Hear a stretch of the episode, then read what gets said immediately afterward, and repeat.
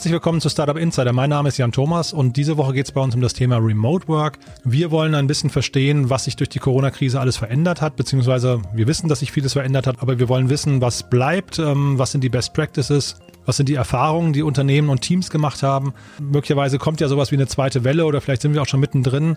Und ähm, ja, da wollen wir einfach wissen, worauf muss man achten, um ein Team im Remote-Modus perfekt zu führen. Und ja, und da haben wir diese Woche drei spannende Gesprächspartner.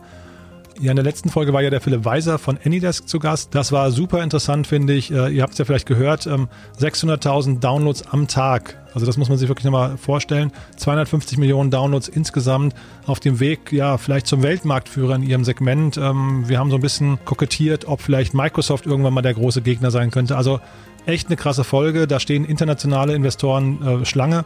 Wenn ihr das nicht gehört habt, das war der erste Podcast, den Anydesk jemals aufgenommen hat. Also von daher äh, hört euch das mal an. Kann man auch als Unternehmer unglaublich viel lernen. Ja, und in dieser Folge ist es nicht minder spannend, denn wir haben Philipp Herkelmann zu Gast. Er ist der General Manager von Entrepreneur First in Germany. Und äh, das ist ein super spannendes Thema, ähm, werdet ihr gleich hören. Ich kannte das auch vorher nicht. Wenn ihr euch für Unternehmertum äh, interessiert, ist das auf jeden Fall interessant. Es ist aber auch interessant zu hören, wie Philipp seinen Job angetreten hat, mitten in der Corona-Lockdown-Phase und quasi sein Team äh, remote übernehmen musste und remote geführt hat, äh, ohne es jemals persönlich kennengelernt zu haben. Also das ist auch eine spannende Geschichte und da hat er natürlich auch entsprechend viele Learnings, die er uns gleich mitteilen wird. Doch bevor wir damit loslegen, möchte ich noch mal kurz darauf hinweisen, wir haben ja äh, seit kurzem eine Kooperation mit Review Forest. Ihr habt es vielleicht schon mitbekommen, wir pflanzen in eurem Namen für jede Bewertung, die ihr abgebt im iTunes Store, einen Baum. Und das könnt ihr entweder bei iTunes machen, wie gerade gesagt, oder bei reviewforest.org Schrägstrich Startup Insider. Also reviewforest.org Schrägstrich Startup Insider. Wenn ihr das macht, tut ihr uns einen großen Gefallen, denn mit jeder Review steigt unsere Sichtbarkeit für den Podcast, sodass das noch mehr Leute mitbekommen, was wir hier Tolles veranstalten. Und zeitgleich äh, tut ihr was Gutes für die Umwelt, denn wie gesagt, da wird ein Baum gepflanzt mit eurem Namen drauf in Mexiko. Also was könnte es denn Schöneres geben? Vielleicht macht ihr das einfach jetzt nebenbei, während ihr den Podcast hört. So, und damit gehen wir zu Philipp Herkelmann, wie gesagt, General Manager von Entrepreneur First hier in Germany. Philipp, ich finde es super, dass du da bist. Herzlich willkommen bei uns im Podcast. Hallo Jan, das freut mich auch. Ja, super. Du Philipp, ähm, also ist ja, es gibt ja mehrere Punkte, über die wir heute sprechen können. Ähm, das äh, eine ist quasi das Thema Remote Work, ähm, was ja auch äh, Thema des Podcasts ist. Aber jetzt habt ihr und ich kannte euch im Vorfeld tatsächlich gar nicht mit Entrepreneur First ein sehr sehr spannendes Konzept auf äh, auf den Weg gebracht. Du bist auch noch in der Corona-Phase quasi äh, ähm, hast das Deutschlandgeschäft übernommen. Also mehrere Punkte, über die wir sprechen können. Vielleicht möchtest du dich erstmal kurz vorstellen und vielleicht möchtest du dann auch mal ähm, ein bisschen erzählen, was Entrepreneur First macht. Ja, sehr gerne. Also wie du schon äh, bemerkt hast, mein Name ist Philipp. Ich habe ähm, jetzt seit dem 1. April das Deutschlandgeschäft von Entrepreneur First übernommen. Ich war davor sieben Jahre bei Google in verschiedenen Positionen, Sales, Partnership, aber auch bei dem ähm, Moonshot-Programm Google X im Silicon Valley, wo ich eines der Programme äh, in der Anfangsphase geleitet habe. Ähm, habe verschiedene Herz getragen in den letzten Jahren, also von Gründer über Produktmanager, dann eben Sales Partnership bis jetzt eben General Manager hier in Berlin für Entrepreneur First. Und ähm, ich habe genau, glaube ich, fünf Tage nach Lockdown im März, also dann am 1. April, habe ich eben dieses deutsche Geschäft übernommen. Und Entrepreneur First ist, ein, ist der, eigentlich der weltweit führende Talent-Investor. Es gibt uns seit 2011, damals gegründet von Matt und Alice, Matt Clifford und Alice Bentley. Und ähm, anfangs relativ klein, ähm, vor allem darauf fokussiert, ähm, ähm, Absolventen aus Oxford, Cambridge, Imperial, also quasi aus der Londoner Hochschulszene das ähm, Gründen zu ermöglichen. Und inzwischen skaliert auf sechs Länder. Wir sind in Bangalore, wir sind in Toronto, in Singapur, in Paris, ähm, Berlin und eben London. Und unsere Aufgabe ist es, oder was wir genau machen, wir ermöglichen individuellen Talenten das Gründen. Ähm, und wir machen das, indem wir Leute quasi als Einzelunternehmer, die haben noch keinen Co-Founder, die haben noch keine Idee, die finanzieren wir bei uns in einem Programm, in welchem sie einen Co-Founder finden können, eine Idee ähm, ähm, definieren können und dann eben auch ein Proof of Concept bauen können. Und am Ende dieses Programmes ähm, investieren wir in, also in diese Idee, in die Idee der Teams. Ähm, das Ganze funktioniert. Wir haben über 300 Firmen gegründet. Ähm, ich glaube, kombiniert sind wir ungefähr bei einem Wert von knapp über zwei Milliarden und haben eben damit auch eine Community von über zweieinhalbtausend Gründern, die bei uns durch die Programme durchgelaufen sind, ähm, die sich quasi global ähm, erstreckt. Unsere Investmenthypothese ist ganz einfach. Unsere Investmenthypothese basiert auf zwei Sachen. Einmal eben Talent, dass wir wissen, wie man eben Talent identifiziert, sehr, sehr früh in der Phase ähm, des Unternehmers werden, Unternehmers werden. Und Punkt zwei ist, dass wir uns ähm, relativ stark auf technologische Unternehmen fokussieren, die einen sehr starken Tech-Core haben. Mhm. Kannst du uns mal ähm, ein Beispiel geben oder gibt es Unternehmen, die ihr so als Referenzen, äh, als Referenzgründungen definieren würdet? Also bei den 300 Unternehmen sind da welche dabei, die man kennt? Also meistens, nachdem wir eben, nachdem unsere Firmen relativ Deep Tech-lastig sind, ähm, kennen häufig die Endkonsumer unsere Firmen nicht. Mhm. Aber zum Beispiel die ähm, Image Recognition von Twitter läuft auf einer Firma, die bei uns im Programm auch gebaut worden ist und die dann ähm, zwei Jahre nach Gründung tatsächlich schon für 100, über 140 Millionen damals an Twitter verkauft worden ist. Magic Pony heißt die. Mhm. Ein anderes gutes Beispiel ist gerade ganz aktuell AquaX. Ähm, das ist eine Firma, die quasi eine Infrastruktur baut, um ähm, General Practitioners, also quasi Ärzten in ähm, UK die Möglichkeit gibt, ähm, über Remote-Tools ähm, Diagnostik zu betreiben. Und die läuft auch, das ist zum Beispiel auch eine Firma, die aus ähm, dem Entrepreneur First Programm London entstanden ist. Ähm, dann haben wir auch Firmen in, Lon äh, in Singapur, die relativ die ein bisschen stärker Biotech-lastig sind, die zum Beispiel an neuen Fleischsorten forschen oder an sehr viel AI-Themen, zum Beispiel für Disaster Recovery oder Unfälle, Exit Recovery ähm, gebaut werden. Genau. Mhm. Ähm, vielleicht kannst du mal den Ablauf, ähm, weil ich finde das ja hochspannend, wie ihr das macht. Und ich finde auch die, die Zielrichtung irgendwie, vielleicht können wir da auch gleich mal drüber reden, wann, wann quasi so ein Batch für euch erfolgreich ist oder wann auch äh, wann ihr sagt, äh, quasi so eine, so eine Gründung war erfolgreich, also woran ihr euch da quasi messt, an welchen KPIs, aber vielleicht nochmal vorher der Prozess, also wenn du sagst, ihr versucht Talente zu erkennen und zu identifizieren, äh, und zwar ohne, dass die, wenn ich es richtig verstehe, ein Unternehmen haben und auch noch kein Team haben. Ja, das heißt, also ihr, ihr guckt quasi auf die Einzelpersonen. Wie läuft denn das ab? Wie, wie bewirbt man sich und worauf achtet ihr dann? Genau. Also wir haben zwei, zwei Sachen natürlich. Das eine Mal ist die aktiv, dass sich Leute bei uns bewerben weil sie von uns gehört haben, quasi so organischer Traffic. Ähm, diese Leute ähm, führen bei uns einen Fragebogen aus, wo sie sich, wo sie was erzählen über den Background, wo sie ihren CV natürlich auch submitten und wo wir darauf schauen, okay, was gibt's irgendwelche, gibt's irgendwelche Dinge in deinem Leben oder wir versuchen es über den Fragebogen zu assessen, welche Dinge in deinem Leben, worauf bist du besonders stolz, ähm, wo hast du zum Beispiel counterintuitive Entscheidungen getroffen, etc. Die andere also der andere Arm, wie wir natürlich Bewerber reinbekommen, ist, dass wir auch ganz aktiv sourcen. Also wir haben Leute, die uns, die wirklich aktiv auch Leute ansprechen ähm, im Markt, ähm, dann meistens über eben Talentplattformen oder Karriereplattformen und sagen, schau mal, wir haben dein Profil gesehen, das sieht sehr interessant aus. Hast du schon mal darüber nachgedacht zu gründen? Und das ist wirklich dann quasi, also wir sprechen Leute an, teilweise die zum Beispiel im Max-Planck-Institut sitzen oder zehn Jahre an einer Technologie geforscht haben und diese Leute schon eine andere, ähm, sprechen an und fragen, hey, hast du schon mal darüber nachgedacht zu gründen? Warum machen wir das? Wir glauben halt, dass also man als Gründer quasi seinen Impact auf die Umwelt ähm, maximieren kann. Es gibt, glaube ich, fast keine andere Möglichkeit, ähm, so einen starken Impact auf seine Umwelt zu haben. Und ähm, ursprünglich war die Idee dann, bevor die Leute zu Facebook, Google oder irgendwelchen anderen Elite-Organisationen ähm, gehen, ähm, helfen wir diesen Leuten doch lieber ihre eigene Firma zu Mhm. Und läuft das, weil du es gerade genannt hast, ähm, läuft das bei euch unter dem ähm, Schlagwort Impact Investing oder, oder seht ihr das als normales Investment? Nein, also wir sehen uns ganz klar als Talent Investor, nicht als Impact Investor. Mhm. Okay. Und also dann trotzdem, du hast gerade gesagt, dass ihr äh, hinterher in Teams investiert. Das heißt, bei euch finden sich oder formieren sich auch Teams oder habe ich das falsch verstanden? Genau, die formieren sich bei uns. Also wir ähm, nehmen eigentlich nur Individual, also Individualpersonen auf und diese Individualpersonen haben dann über zwei Monate Zeit ähm, in der Kohorte, die wir designt haben, wo wir natürlich sehr stark auch auf die Komposition achten, welche Profile kommen rein, hier einen geeigneten Co-Founder zu finden, mit dem sie an ihren, wie wir es nennen, Edges ähm, lang, entlang ideaten können. Also sie versuchen den Leuten ähm, zu helfen, zu verstehen, was ist die stärkste Hand, die sie haben, was ist das stärkste Talent, das sie haben, den das stärkste, den stärksten Skill, den sie haben und hier dann einen Co-Founder zu finden. Und wir versuchen immer Teams ähm, zu ermöglichen, indem es dann immer einen CTO und einen CEO gibt, also eine kommerzielle Person und eine technische Person. Und diese beiden Personen fangen an, zusammen zu arbeiten. Und sobald diese beiden Personen anfangen, zusammen zu arbeiten und zu ideaten, helfen wir den Leuten auch zu evaluieren, bin ich gerade im richtigen Team, bin ich produktiv. Das heißt, die Leute, es ist nicht mal so, dass man gleich am Anfang einen Co-Founder findet und mit diesem Co-Founder dann arbeitet, bis man eben die Teambuilding-Phase vorbei ist, sondern es ist wirklich so, dass man auch Teams wieder auseinanderbricht. Und manche, also manche unserer Gründer gehen durch fünf, sechs Teams und das ist am Anfang ein sehr schmerzhafter Prozess und auch wieder zu einem Co-Founder zu sagen, du, ich passt vielleicht jetzt doch nicht oder Co-Founderin natürlich.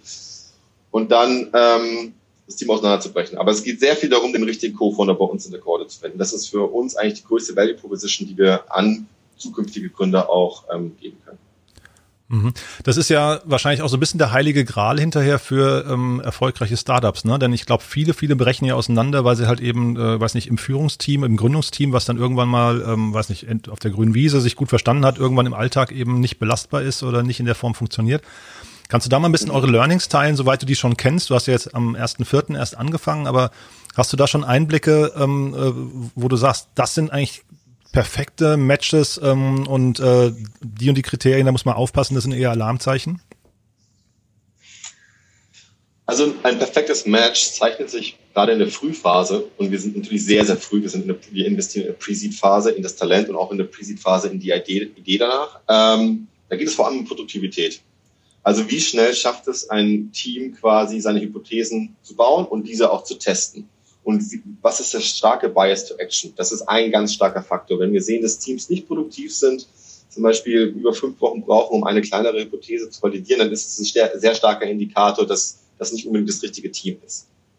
Ähm, und das andere ist natürlich eine, ähm, also, dass die Skills komplement sind, ja, komplementär laufen. Mhm. Es auf der einen Seite einen sehr starken kommerziellen Drive gibt und auf der anderen Seite ein sehr tiefes technologisches Verständnis oder die Fähigkeit, irgendwas zu bauen, also ein klassisches Bilder, Mindset und Builder Skillset. Und das sind so zwei Sachen, die wir sehen, die sehr vielversprechend sind für zukünftige Teams, weil natürlich was wir, wovon wir zum Beispiel zurückscheinen oder was wir, was wir am Anfang nicht machen möchten, ist, dass wir die Ideen zu stark evaluieren, weil die Idee wird sich relativ schnell verändern. Je mehr Informationen, je, je häufiger du deine Hypothesen am Markt ähm, testest und je mehr du mit potenziellen Customern redest, desto definierter wird deine Idee. Das heißt, wenn du am Anfang startest mit einem bestimmten Problemfeld, heißt es nicht, dass du eigentlich schon eine Business-Idee definiert hast.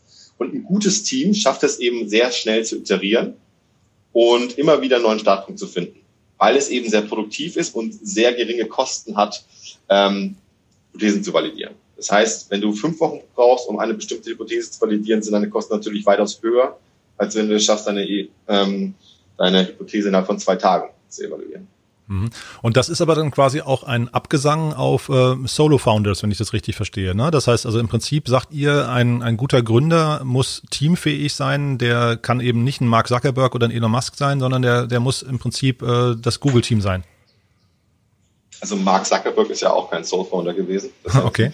Das ist ja auch mal irgendwie wichtig zu sehen. Mhm. Ähm, er hat ja auch ein Team von mehreren Leuten um sich herum, gerade am Anfang. Natürlich hat sich am Schluss dann eine ähm, Mark Zuckerberg so als Ikone selber herausgesponnen und steht jetzt als Software da, aber er hat am Anfang auch nicht alles alleine gebaut. Mhm. Ähm, ähm, da gab es auch jemanden, der quasi die ganze kommerzielle Seite übernommen hatte. Das ist aber jetzt mal eine andere Geschichte. Ähm, mhm. Bei Elon Musk, ähm, da gibt es ja auch ein riesiges Team dahinter und er selber ist natürlich die Driving Force und wir sehen selber auch, dass es immer wichtig ist, dass es eine Driving Force oder am besten zwei Driving Forces gibt. Nur für uns aktuell in der Pre-Seed-Phase, so früh wie wir eben jetzt gerade investieren, da sind die Chancen am höchsten für ein Team, wenn es zwei Gründer gibt, die sich eben sehr stark ergänzen und die sich auch ähm, quasi in dem Workload, der auf diese Gründer einstürzen wird, wenn sie eine Idee haben, wenn sie sich den sehr klar aufteilen können, wenn es eine klare Rollenverteilung gibt. Wenn ich auf der einen Seite als Einzelgründer dafür zuständig bin, das Produkt zu bauen, und das Produkt zu kommerzialisieren und meine Finanzierung zu schließen. Ähm, ich bin mir relativ sicher, dass da äh, durch diesen Lack of Focus oder wir sind uns sicher, dass durch den Lack of Focus dann irgendwas runterfällt. Mhm. Und aber diese drei, diese drei Sachen sind eben wichtig ähm, zu beachten. Mhm. Ja, ich glaube, man sagt ja auch, dass irgendwie ein äh, A-Team kann auch eine B- oder C-Idee umsetzen, wohingegen ein B-Team eigentlich mit einer A-Idee oder A-Idee nichts anfangen kann, ne? Ja, das, ja genau. So, finde ich sehr gut, finde ich sehr gut. Mhm. Und das ist eben wiederum daher ist die Produktivität so wichtig von Teams, dass mhm. sie sehr schnell durch verschiedene Ideen durchiterieren können. Mhm. Jetzt habt ihr ja ähm, auch relativ beeindruckende Investoren im Hintergrund. Ne? Ähm, vielleicht möchtest du noch mal kurz erzählen, wer eigentlich Entrepreneur First gegründet hat. Ähm, äh, ich glaube 2011 war das. Das hast du glaube ich auch schon gesagt, ne? wenn ich es richtig genau. äh, gelesen hatte. Ähm, aber äh, also quasi noch mal das Gründungsteam und äh, auch wie es dann dazu kam, dass ihr ja so, ein spann so eine spannende Riege an Investoren ähm, da einsammeln konntet. Also das Gründungsteam waren Alice Bandbeck und äh, Matt Clifford. Die beiden hatten sich, glaube ich, schon in der Uni kennengelernt und waren dann kurzfristig auch bei McKinsey. Und Matt Clifford hat dann, glaube ich, ähm, relativ schnell gesagt, okay, gut, ich muss ähm, etwas gründen, womit ich meinen Impact ver äh, vergrößere und wo ich mehr mache, als jetzt bei als nur bei McKinsey zu arbeiten und hat dann auch Alice Bandnick, die auch bei McKinsey war, da überzeugt, mit ihm quasi dieses Unternehmen aufzubauen. Am Anfang war es relativ natürlich ein sehr kleiner Scale, sehr Netzwerk, sehr, sehr netzwerklastig, ähm, auf Basis ihres McKinsey-Netzwerks und des Universitätsnetzwerks. Der Fund war auch relativ klein. Ich kann allerdings nichts, nichts genaues sagen über die Fundgröße damals. Und da wurden eben die ersten Firmen gegründet, die tatsächlich auch dann sehr, relativ früh erfolgreich waren. Wo man einfach gesehen hat, okay, gut, das ist ein starker Hunger im Markt, um Unternehmer zu werden. Damals war das ja auch noch nicht so fashionable wie heute, würde ich sagen.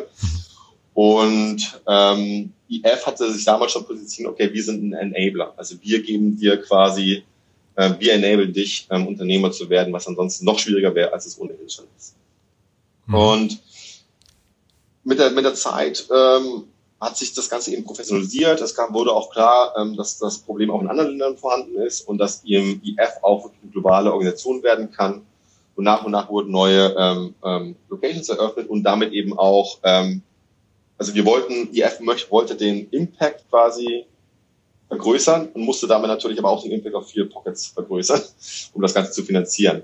Und jetzt der letzte Fund, der geraced worden ist, der ist auch über 100 Millionen groß. Dazu gibt es dann nochmal ein, ja, machen wir General Partners drin, wie zum Beispiel ähm, ähm, Reed Hoffman von LinkedIn. Also das sind sehr namhafte Leute involviert inzwischen, mhm. um quasi dieses Talent Investing voranzubringen. Mhm. Und die sehen euch dann, also so ein Reed Hoffman, ähm, der sieht euch dann auch als Investment. Das ist also Teil von seinem Portfolio und der ist dann indirekt quasi an diesen 300 Unternehmen auch beteiligt. Genau, also das sind ja normale Fund Economics. Das sind quasi, äh, dieser Fund wird dann eingezahlt, da haben wir verschiedene Partner drinnen, die in diesen Fund wiederum einzahlen und die verdienen dann hinten raus, ähm, wenn der Fund Return ist, also wenn unsere Firmen dann wiederum verkauft werden oder wenn sie an die Börse gehen, etc. Und wir dadurch einen Fund Return haben, haben dann die Investoren in diesem Fund auch wiederum einen Return. Genau. Mhm, super. Das ist eigentlich eine klassische, ähm, das ist eigentlich eine klassische ähm, Fundlogik. Mhm. Nee, sehr spannend. Ähm, dann würde ich mit dir mal ein bisschen noch gerne quasi über deinen Eintritt in das Unternehmen sprechen. Ne? Wie gesagt, du hast ja in der mhm. Corona-Phase begonnen, was ja echt äh, ganz mhm. besonders ist. Ähm, wie hast du denn diese Zeit erlebt? Also du hast äh, mir im Vorgespräch gesagt, du hast dein Team real noch gar nicht getroffen. Äh, wie hat man sich das vorzustellen nach, nach vier, fünf Monaten? Ja, also ich habe Teile unseres Teams getroffen, aber ich hatte, wir hatten noch, also ich hatte noch nie die, den Luxus, quasi mein ganzes Team auf einmal zu sehen. Und auch das Team untereinander hatte seit April nicht den Luxus, sich einmal im Ganzen zu sehen. Mhm weil wir ähm, begrenzen, wer ins Office kommen kann gerade. Also wir haben immer nur 30 Prozent der maximalen Belegschaft ähm, da. Mhm. Ähm, wie war das, ähm, in Remote anzufangen? Ich glaube, es war für alle ähm, im Team extrem overwhelming, also nicht nur für mich quasi. Ähm, es war vor allem interessant, ähm, das Team kennenzulernen und natürlich auch ähm, eine andere Art von Leadership auf einmal auszuüben. Ähm, ich habe, wie gesagt, lange in Sales Partnerships gearbeitet. Da ist man sehr viel im Kundenkontakt. Da hat man Meetings dann auch mit C-Level von großen Konzernen. Man sitzt in einem Raum. Und in diesem Raum kann man über sehr viele verschiedene Arten und Weise dann irgendwie Leadership etablieren. Man kann es über Charisma machen, man kann es über rationale Argumente machen. Ähm, man kann es machen, weil man eben eine sehr große Firma quasi irgendwie ähm, vertritt. Jetzt ist es so, wenn man in einem Startup-Bereich ist und ähm, man sitzt in einem ja, man hat das Team noch nie gesehen. Ähm, ich vertrete keine weitere Firma. Auch ist im Startup-Bereich meistens nicht so, dass man einfach nur top-down alles entscheidet, sondern es ist immer sehr partizipativ, weil die Leute natürlich auch immer sehr mit, die, die Mission einer Firma mittragen. Bei Entrepreneur First ist es besonders stark. Ähm, ich habe einfach nur gemerkt, es war eine große Herausforderung, Herausforderung, Leadership über quasi ein 13-Inch-Screen zu etablieren, wenn man mit den Leuten nicht im Raum ist. Mhm. Was ich gemerkt habe, was, was worauf ich dann überindexiert hat und was auch gut funktioniert hat, glaube ich, war ähm, wirklich sehr stark immer rational zu argumentieren, warum trifft man eine besondere Entscheidung, auch relativ partizipativ in, diesem Bereich, äh, in den Bereichen zu sein, aber sich über zu erklären, so dass man, ähm, dass die Entscheidung auch von allen mitgetragen wird, weil man, es fehlt einem ja auch quasi jeglichen, jeglicher Insight darin, wie Leute auch auf der anderen Seite arbeiten. Das heißt, man muss, man muss sicher gehen, dass die Leute die Entscheidung mittragen, damit sie auch intrinsisch motiviert sind, diese Entscheidung auch voranzutreiben. Das ist ja die eine Sache, dann zu sagen in einem Remote-Meeting, okay, ich bin dabei. Und die andere Sache dann aber, die restlichen neun Stunden vom Arbeitstag oder acht Stunden vom Arbeitstag ähm, was ganz anderes zu machen. Man sieht ja nicht, was die, was die Personen machen auf der anderen ja, ver verstehe ich. Ähm, würde das aber bedeuten quasi, dass die, ähm, dass die Gespräche dadurch automatisch länger werden und ähm, wie siehst du das? Würdest du sagen, dass hinterher vielleicht auch ähm, Hierarchien so ein bisschen verflachen, einfach weil äh, plötzlich die besseren Argumente gewinnen und man überhaupt nicht mehr in diesen alten Hierarchiedenken verhaftet ist? Oder wie siehst du das? Also zum einen, ich denke schon, dass es mehr Kommunikation gegeben hat. Und ich denke, es ist auch wichtig. Also für mich, Kommunikation definiert Kollaboration. Mhm. Und ähm, ich denke, ähm, in einer Remote-Arbeitsumwelt und vor allem mit neuen Teams bedeutet das vor allem Überkommunikation. Das heißt zum einen, es gibt einen, ein Aspekt davon, ist, ich, ich weiß ja nicht genau, was, welche Information kommt bei meinem Gegenüber am besten an, welche Information ist mein Gegenüber besser. Das, zum einen stimmt das, äh, trifft es auf mich zu, an mein Team, auf der anderen Seite trifft es aber auch an mein Team, an mich zu. Mhm. Wir wissen ja auch nicht, worauf ich Wert lege oder was relevant mhm. ist. Und deswegen ist, glaube ich, eine Überkommunikation extrem hilfreich, gerade am Anfang. Und das bedeutet dann als Führungskräfte aber auch irgendwie für diese Überkommunikation responsiv zu sein und zugänglich zu sein, aber auch responsiv zu sein. Und auf der, und auf der anderen Seite, vice versa, auch diese Überkommunikation zu leben, indem man wirklich sich selber überkommuniziert, seine Entscheidungen überkommuniziert, seine Rationalen überkommuniziert. Und damit habe ich zumindest in meinem Team relativ Effekt, ähm, Erfolg gehabt. Mhm. Ich meine, vielleicht sagt mein Team was anderes darüber, dann das kann auch sein. Und äh, sag mal, Überkommunikation, das ist ja jetzt quasi fachlicher Natur. Ne? Jetzt ähm, frage ich mich gerade, du bist in, in der Corona-Phase in das Unternehmen gekommen. Wie funktioniert denn da Teambuilding? Also ähm, da, es bleibt ja bei der fachlichen Überkommunikation bleibt ja möglicherweise wenig Platz für das Private, was man sonst in der, was nicht, in der Mittagspause oder Kaffeeküche oder so ähm, erlebt. Und ähm, was sind denn so Aspekte, die Teambuilding fördern oder auch behindern, also oder, oder vielleicht auch Methoden? Also zum einen glaube ich, ähm, was ich halt sage, es gibt so diesen Watercooler-Effekt, den gibt es halt gar nicht. Gerade mhm. wenn du nur zum Beispiel über Slack kommunizierst. Mhm.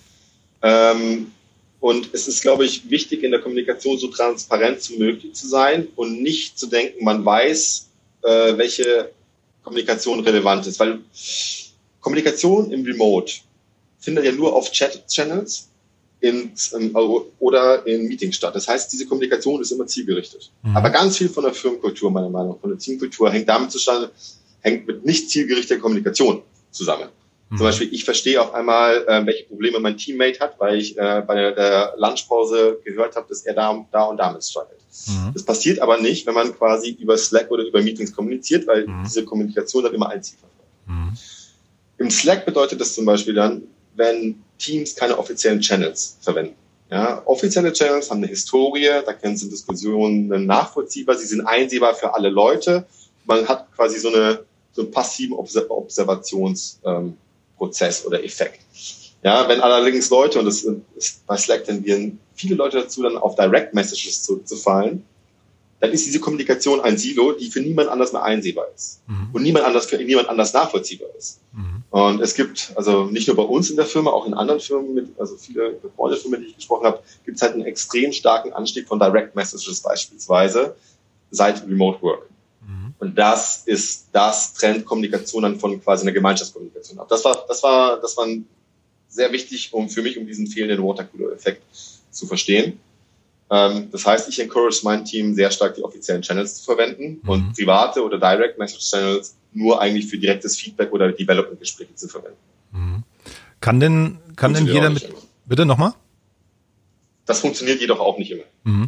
Kann denn äh, jeder im Team auch mit Transparenz umgehen oder ist denn auch, also diese steigende Transparenz, ist die auch für jedes Team irgendwie überhaupt geeignet? Denn ich meine, es, äh, es gibt ja auch Gründe dafür, dass Leute direkt kommunizieren möchten und vielleicht eben nicht alles an die große Glocke hängen ähm, gibt verschiedenste Diskretionsthemen ähm, äh, und also generell ist ja dieses Thema Vertrauen im virtuellen Team ist ja, ich glaube, noch auch so ein bisschen eine ungelöste ähm, äh, Fragestellung, oder? Ja. ja. Also Ich würde sagen, zum einen, wenn du in einem, wenn in einem Team Arbeits, arbeitsbezogene Sachen nicht offen diskutiert werden können, dann ist das Problem nicht, dass die der Direct Mess, der Direct Channel, dann ist das Problem eher, dass die Sachen nicht offen quasi diskutiert werden können. Und dann muss man herausfinden, warum ist das der Fall. Und ähm, und das ist, glaube ich, dann einfach dieses Thema auch Psychological Safety etc. oder ein Verständnis füreinander ähm, ähm, zu verwenden. Das hatten wir, hatten wir häufig auch bei uns im Team. Da am Anfang zum Beispiel wurden Ansagen von mir als relativ harsh dargesehen. Dabei waren die in der ganz anderen Richtung gemeint. Und um quasi dieses Verständnis zu fördern, ist aber das Schlechteste, was man machen kann, ähm, Kommunikation abzuschotten, sondern eben sich darüber zu erklären.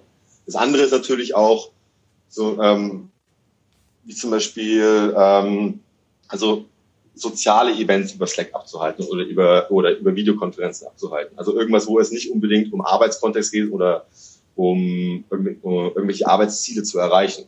Wir haben Sachen gemacht, wie zum Beispiel Kahoot-Quizzes einmal die Woche. Oder jeden, äh, jeden Freitag Nachmittag haben wir ein Meeting gehabt, wo Leute quasi, wo alles erlaubt war, wo Leute ranten konnten, wo Leute ihre Concerns äußern konnten, wo wir am Schluss auch immer diesen Kahoot-Quiz hatten, wo wir ein paar Sachen durch den Kakao gezogen sind, die in der Woche passiert sind. Mhm. Ähm, Genau. Und, und das hat, hat, unser Verständnis gefördert füreinander, würde ich sagen. Mhm. Und jetzt hast du äh, quasi von ja von Slack Channels gesprochen, aber ähm, vielleicht magst du noch mal die Analogie ziehen zu den äh, Videocalls, ähm, denn es gibt viele Leute, die sagen, Videocalls mit mehreren Personen sind eigentlich relativ unproduktiv. Ähm, würdest du das auch so sehen oder würdest du sagen, nee, auch genau da muss man im Prinzip immer alle Leute reinziehen? Nee, also Videocalls würde ich auch nicht sagen. Videocalls, ähm, da alle Leute reinzuziehen, ähm, das nimmt ja unheimlich viel Zeit in Anspruch. Mhm. Ja, und ähm, wenn ich mir nur überlege, ich habe einen Videocall mit zwei Personen um, über eine halbe Stunde, dann ist es für mich eine Stunde, die weggefallen ist aus dem Team. Wenn ich acht Leute einziehe, ist es schon ein Arbeitstag, der weggefallen ist. Ja. Mhm. Und ähm, da encourage ich mein Team auch, so viele Sachen wie möglich, ehrlich gesagt, über Slack zu lösen oder über eine Direct-Kommunikation zu lösen ähm, und so wenig äh, Videokonferenzen wie möglich einzustellen. Ähm, also wenn man, weil ich einfach gemerkt habe, dass es eine extreme Operational Last ist auch für die Teams selber. Mhm. Und äh, sag mal, Stichwort Dokumentation von Meetings oder auch generell, also wie, wie kriegst du eine Transparenz, was in, in, in eurem Team, ähm, was nicht vor sich geht, was da beschlossen wird? Also jetzt hast du gesagt, Slack-Channel ist okay, verstanden, aber ähm, das ist ja ein sehr flüchtiges Medium, ne? Und man möchte, man möchte jetzt auch nicht so durchsuchen, sondern möchte im Prinzip auch sicherstellen, dass die richtigen Informationen an die richtigen Personen ähm, entsprechend, äh, weiß nicht, distribuiert werden. Ähm, mit welchen Tools arbeitet ihr da und mit welchen Methoden? Ich kann nicht sagen, womit wir versucht haben zu arbeiten, was nicht funktioniert hat. Also äh, am Anfang, ich, ich, ich, am Anfang wollte ich zum Beispiel einen Moderator meine Rollenteilung etablieren. Das eine war ein Moderator, der quasi das Timekeeping auf das Timekeeping aufpasst, mhm. damit diese Videokonferenzen nicht so ausarten. Mhm. Äh, und zum anderen war immer jemand, der Notes gemacht hat. Ich habe festgestellt, dass in den meisten Meetings das nicht nötig ist und dass es auch wieder einfach nur mehr Arbeit war und eigentlich kein Benefit gemacht ähm, gegeben, ähm, kein Benefit geblieben ist. Mhm. Was wir einfach, was wir machen, wir haben eine Unterscheidung zwischen quasi Reporting-Meetings, Ziel-Meetings und eben Social-Meetings. Und ähm, Reporting-Meetings haben wir zweimal die Woche, einmal Montag, einmal Freitag, wo jeder quasi auch schriftlich niederschreibt, okay, was sind die Ziele, was sind die wichtigsten Themen für die Woche und am Freitag evaluieren wir dann kurz, wie haben sich diese Themen entwickelt, ähm, was sind die Zahlen, die wir erreicht haben. Und das sind, das sind die einzigen Meetings, wo wir wirklich ähm, ganz konkret dokumentieren, was wir besprechen. Andere Meetings natürlich, wenn wir Brainstorming-Meetings haben, ähm, da wird dann auch teilweise Output in einem kleineren Kreis auch festgehalten, damit wir eben danach draufsetzen können. Aber das sind irgendwie so Projekttrecker dann, würde ich eher sagen. Mhm. Ähm, und dann haben wir natürlich auch so Social Events. In diesen Social Events, dann geht es überhaupt nicht um Dokumentation, da geht es wirklich darum, okay, wer hat das beste Meme, wer hat das, das beste Kahoot-Quiz. Mhm. Da ist es wirklich komplett ähm, losgelöst von jeglichem Zweck. Und das ist, ähm, das hat uns geholfen als Team, hat uns unheimlich geholfen, eine gute Kultur aufzubauen. Mhm. Ja. Und würdest du sagen, eher viele kurze Zoom-Calls oder, oder ein gut geplanter langer? äh, Gibt es da bei euch einen, einen, Erfahrungswert? Ich würde, ja, also man muss ja immer schauen, in welcher Ort, für welche Audience man solche Zoom-Calls organisiert. Ich würde sagen, man sollte so wenig Zoom-Calls wie möglich organisieren, wo quasi das ganze Team mit dabei ist. Und die mhm. müssen sehr, sehr gut geplant werden. Ne? Wenn ich aber jemanden mit jemand auf einer One-to-One-Relationship einfach weiß, ich kann jetzt 24 Slack-Messages schreiben oder ich habe eine Minute Zoom-Call, dann ist es ja irgendwie ähm, klar, dass ich diesen eine Minute Zoom-Call vorziehen sollte. Ja? Overall mhm. denke ich mir immer, ich schaue mal so, wie ist die Zeit am besten investiert? Ja? Und wenn die Zeit eben, wenn ich mir Zeit spare, weil ich einen Zoom-Call mache, wunderbar. Wenn ich allerdings zu viel Zeit dann aufwende, ohne dass ich, ähm, ohne dass mein Team auch quasi den, den Output bekommt oder der Output nicht definiert ist, dann versuche ich, versuche ich diesen Zoom-Call zu vermeiden und auch mein, also mein Team dazu zu encouragen. Mhm, das Wichtigste ist, glaube ich, in meiner Zeit, meiner Meinung nach in der Remote-Zeit Arbeitszeit. Ja? Also wir arbeiten alle von zu Hause gerade. Das heißt, unsere Arbeitszeit ist auch nicht mehr irgendwie definiert durch Räume, durch Räum, räumliche Trennung. Ja. Ich arbeite jetzt hier in meinem so kein Schlafzimmer. Das bedeutet, ähm, wenn ich ineffizient in meiner Zeit bin, arbeite ich auf einmal auch 40, 50 Prozent länger. Und ähm, ich habe festgestellt, dass in, in Remote-Arbeitszeiten äh, oder in Remote Times ähm, die Beachtung der Arbeitszeit und die Effizienz, wie ich meine Zeit nutze, wichtiger ist noch als davor. Mhm.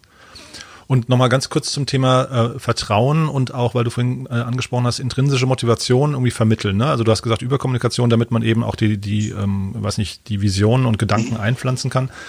Wie ist denn das in der Startup-Welt? Da ist ja in der Regel so die Mitarbeiterbindung relativ niedrig. Ähm, ich glaube, Leute wechseln so im Schnitt so alle anderthalb bis zwei Jahre den, den Arbeitgeber. Funktioniert das da überhaupt noch so, ähm, äh, also mit der intrinsischen Motivation? Und ähm, wenn ja, worauf achtest du da oder was sind da so vielleicht die Tricks, die ihr anwendet? Also ich glaube, EF, also Entrepreneur First, ist, glaube ich, da relativ glücklich, was diese intrinsische Motivation angeht. Und ich glaube, mhm. wir sind uns alle sehr stark bewusst über die Verantwortung, die wir haben, quasi an die Leute, die wirklich Entrepreneur First damit vertrauen, quasi einen Karriere-Change hinzulegen. Mhm. Ähm, die, die teilweise Top-Jobs verlassen, ähm, in denen sie sechs Figures und mehr verdient haben und dann zu uns kommen, um Unternehmer zu werden. Und diese intrinsische Motivation, dann mit diesen Leuten zusammenzuarbeiten, hier einen guten Service zu liefern, ähm, das, die ist enorm hoch. Und zum Zweiten ist es auch enorm interessant. Also du wirst in, in dem Job und auch selbst als, als auf Associate Level, du wirst in dem Job, Job kommst du mit Personen und Ideen in Kontakt, die, also ist schwierig, die irgendwo anders kennenzulernen. Und wie gesagt, ich hatte am Anfang kurz erwähnt, ich war auch im Silicon Valley und habe dafür Google X ein Programm geleitet. Und ich muss sagen, dass die Leute, die ich jetzt hier kennengelernt habe bei Entrepreneur First als Kandidaten, also diesem Innovationspotenzial und der ähm, im Nichts hinterherstehen. Mhm. Und das hat mich sehr schwer beeindruckt. Ich glaube, das ist sehr infektiös für alle unsere äh, Mitarbeiter. Mhm. Ja, ich hatte es ja am Anfang schon äh, angedeutet, ich, mich würde schon nochmal interessieren, wie ihr oder an welchen KPIs ihr quasi Erfolg messt. Also wie ähm, ist das jetzt, sind das die Unternehmensgründung, wenn du sagst, ähm, es wurden schon Unternehmen verkauft? Mhm. Ähm, mhm. Ist das der, der äh, Schlüssel für euch? Also seid ihr da wirklich wie ein klassischer Investor oder worauf achtet ihr da am meisten?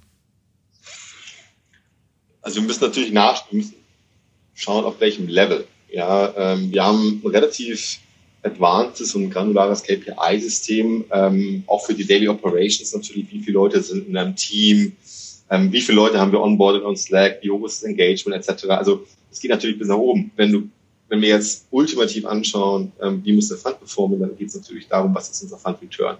Mhm. Also wie viel Geld zahlen Leute für Firmen, die bei uns im Fund mit dabei waren, oder wie hoch sind die Firmen bewertet vom Markt, ähm, die bei uns im Fund sind. Das ist natürlich die ultimative KPI ähm, die wichtig ist für Reed Hoffmann etc. Mhm. Ähm, und was ist das Wachstumspotenzial? Also schaffen wir es als Entrepreneur First, hier wirklich das, ähm, ein System zu bauen, das quasi Leuten ermöglicht, Unternehmer zu werden. Das ist, äh, das ist ja die Magie, die wir eigentlich versuchen zu erreichen. Momentan sieht es so aus, als wären wir da auf einem ganz guten Track. Ähm, für uns in Berlin, worauf schauen wir? Wir schauen darauf, wie viele Firmen gründen wir und wir schauen, wie gut werden diese Firmen danach auch finanziert im Markt. Weil das ist ja für uns dann quasi auch der Litmus-Test. Wir können natürlich jetzt, oder Lackmus oder Litmus-Test. Mhm. Ganz sicher. Ja. Auf jeden Fall, äh, wir könnten ja relativ viele Firmen bauen, wenn die danach aber im Markt nicht gut ankommen und die Firmen, unsere Gründer, die danach im Markt sind, keinen Anschluss, äh, keine Anschlussfinanzierung bekommen und deren Idee damit auch wieder quasi hops ist, dann haben wir nicht viel erreicht. Mhm. Also wir müssen Firmen bauen, ähm, mit denen, ähm, oder unsere Gründer müssen Firmen bauen und wir müssen sie dabei unterstützen, mit denen sie danach auch Anschlussfinanzierung im Markt bekommen, damit sie es wirklich auch schaffen, diesen Impact zu haben, von dem wir ganz am Anfang auch gesprochen haben. Und das sieht eigentlich relativ gut aus. Also unsere Firmen, ähm, ich glaube, wenn man sich im Durchschnitt anschaut, dass 90 Prozent der Firmen ähm, es nicht schaffen, quasi Anschlussfinanzierung aufzubauen, das sind bei uns über 40 ähm, Prozent der Firmen bauen eine Anschlussfinanzierung auf. Das heißt, wir haben hier schon einen sehr, sehr starken Impact relativ früh im Funnel. Mhm. Und ähm, ihr seid ja jetzt in Europa relativ stark vertreten, oder wenn man, ja, also äh, London war es, glaube ich, ne, Paris, äh, Berlin. Und dann seid ihr noch in Bangalore, ne, habe ich vorhin richtig äh, aufgeschnappt. Ähm, ähm genau. Und USA, ne? Ähm, Kanada. Wir sind in Bangalore, Kanada und Singapur. Ah ja, okay, genau. Und wie, wie kommt es zu den, äh, also zu diesem starken europäischen Fokus und warum nicht noch mehr Asien? Also oder, oder ist das quasi die Zukunft dann bei euch? Ja, aktuell sind wir 50-50, ne? also 50% Europa, 50% außerhalb von Europa. Ähm, mit Bangalore und Singapur haben wir zwei sehr starke Hubs in Asien quasi ja. ähm, ähm ab, ähm, abgebildet. Mhm. Toronto ähm, ist auch ein sehr starkes Hub, gerade für AI. Ähm, wir waren auch in Hongkong. Ähm, das hat, ja. glaube ich, nicht so funktioniert, wie es funktionieren sollte. Und dadurch haben wir quasi auch ein Hub weniger jetzt in, in Asien. Mhm. Allerdings ähm, ist Singapur sehr stark. Singapur ja. ist ein sehr großes Hub ähm, und funktioniert sehr, sehr, sehr gut. Mhm. Und trotzdem noch, kannst du uns noch mal einen Ausblick geben, wo, wo die Reise hingeht? Also wollt ihr quasi Präsenzen noch verstärken in einzelnen äh, Kontinenten oder, oder ähm, seid ihr quasi jetzt auf einem Level angekommen, was man erstmal handeln können muss? Ich persönlich, also ich kann nur quoten, was Matt Clifford, also unser Gründer, da gesagt hat, glaube ich, vor sechs Monaten im Interview, wir planen nicht quasi doppelt so groß zu werden, wie wir jetzt gerade schon sind. Oder mhm. wir haben da keine Intention. Mhm. Ich glaube, wir sind aktuell auf einem guten Punkt, wo wir sehr viele, sehr wichtige Talent- und Tech-Hubs abbilden und gerade auch Talent- und Tech-Hubs abbilden, wo wir eben keine Silicon Valley-Infrastruktur haben. Im Silicon mhm. Valley gibt es ja die großen Vorbilder wie Y Combinator etc., die mhm. ähm, da relativ früh schon angefangen haben, Unternehmertum zu fördern.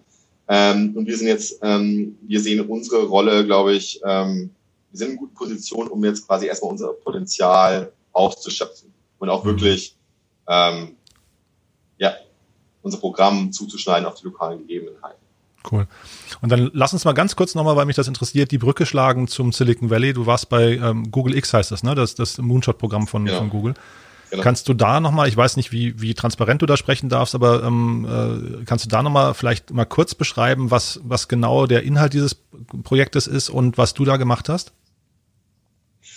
Also Google X ist quasi die R&D-Abteilung von Alphabet. Ähm, gehört selber auch gar nicht mehr zu Google. Das heißt auch gar nicht mehr Google X. Das heißt inzwischen X, the Moonshot Factory und ähm, ist quasi eine Subsidiary von Alpha, mhm. Alphabet. So ungefähr, glaube ich, fünf bis 600 hauptsächlich Ingenieure, die quasi daran arbeiten, sehr fundamentale Probleme oder technische Probleme zu lösen. Und es gibt so ein paar Prinzipien, denen gefolgt ist, wie zum Beispiel Toothbrush Principle. Das bedeutet, die Innovationen, die dort ähm, gebaut werden, müssen zum Beispiel mehrfach, mehrmals an einem Tag irgendwie den Nutzer berühren. Mhm. Und da gibt es verschiedene, verschiedenste Wetten. Also gibt's, ich kann nichts darüber sagen, wie viele, wie viele Teams es da genau gibt, aber gibt es eine Menge Teams, die an verschiedenen Sachen arbeiten und neue Technologie bauen. Die haben zum Beispiel auch, also einer der größten, bekanntesten Projekte ist definitiv Google Glass, ähm, aber auch natürlich Waymo, die Self-Driving Cars. Mhm. Oder auch Project Loon kam aus dieser ähm, Moonshot Factory raus. Project Loon waren diese Ballons, die dann in der Stratosphäre ja, ja. fliegen mhm. und Internet einen Remote-Winkel dieser Erde runter senden. Mhm. Genau. Also viele große Wetten, ja. Ist da äh, ist, ist Ray Kurzweil, ist das auch ähm, ein Thema von ihm oder ist das ähm, ist da der wieder eine andere Abteilung? Ray Kurzweil, ähm, gute Frage. Ich bin mir nicht sicher, wie er irgendwie institutionell verbandelt ist mit der Moonshot Factory, aber ähm, selbst auf diesem Campus der Moonshot Factory, da, da tun sich allerhand äh, interessante Menschen, muss ich mhm. sagen, ähm, die dann immer wieder vorbeischauen. Ich habe ihn nicht dort gesehen, aber ähm, ich kann dir nicht genau sagen, ähm, wie die verbandelt sind. Mhm. Also im Prinzip aber auch wirklich, äh, sag mal, große Ideen für die für die Zukunft, die dort entwickelt werden, verstehe ich richtig, ja? Ja, genau, ja, genau. Also was ich, wovon ich am meisten beeindruckt war, war quasi, ähm, dass Leute, also die Astro Teller, der quasi ähm, die Moonshot Factory da auch leitet, aber auch nicht nur er, auch andere Leute, können dir relativ stark eine Vision für die fünf, in, erklären, die in 50 bis 75 Jahren stattfindet und schaffen es dann innerhalb von zwei Minuten es runter zu deklinieren, warum es extrem wichtig ist, dass du in den nächsten zwei Wochen das und das machst. und also diese, dieses äh, 10x Thinking und dieses Visionary ja, Leadership, das ist, ist unglaublich. Aber eben auch gepaart mit dieser Operational Excellence. Also, dass beide Sachen da zusammenkommen, das war das, was für mich am inspirierendsten war. Ja. Mhm. Also im Prinzip auch quasi die Art von Kommunikation, die du vorhin ähm, ähm, äh, angesprochen hast, ne? dass man im Prinzip wirklich sehr klar diese intrinsische Motivation genau. einpflanzt äh, indem man vielleicht das große Bild zeichnet. Genau. Ja, super spannend. Ähm, Philipp, haben wir aus deiner Sicht was Wichtiges vergessen? Weil das, ähm, wir sind jetzt schon stark über die Zeit, aber ich fand es wirklich sehr spannend. Ähm, ich glaube, bewerben kann man sich bei euch gerade nicht mehr. Ich glaube, wir haben den Bewerbungsschluss gerade verpasst, ne? Genau, der ist gerade vorbei. Ähm, die nächste Kohorte startet bei uns im April. Ähm, aber wir haben die Bewerbungen dafür schon wieder offen im Oktober. Das heißt, ah, ja. ab Oktober gibt's wieder bei uns offen. Ich meine, ich habe noch einen kleinen Hack und das sind natürlich äh, Leading by Memes. Ähm, Elon Musk hat getwittert vor ein paar Monaten, who owns the memes, owns the universe. Und ich habe wirklich festgestellt, Memes als Kommunikationsmedium äh, zu etablieren bei uns im Team hat sehr geholfen, dass viele Sachen quasi, die sonst nicht so einfach zu formulieren werden in den Slack-Channels, sei es ein Rant, sei es Kritik, sei es Frustration, aber auch Happiness, die wurden darüber relativ gut ähm, tatsächlich ähm, transportiert. Also das ist tatsächlich ein Ding geworden. Mhm. Ja, sehr spannend. Okay, habe ich, hab ich so noch nicht wahrgenommen, aber das ist ein guter Tipp auf jeden Fall. Werde ich, werde ich ausprobieren. Du, vielen Dank. Äh, war wirklich sehr, sehr spannend und äh, ja, ich hoffe, dass du dein Team bald in Realität in, in Gänze treffen kannst. Äh, dass ihr, dass wir so quasi äh, irgendwann sagen, okay, Haken dran, die Zeit ist vorbei und äh, back to normal. Absolut. Philipp, vielen, vielen, vielen Dank. Ne? Bis bald. Ciao.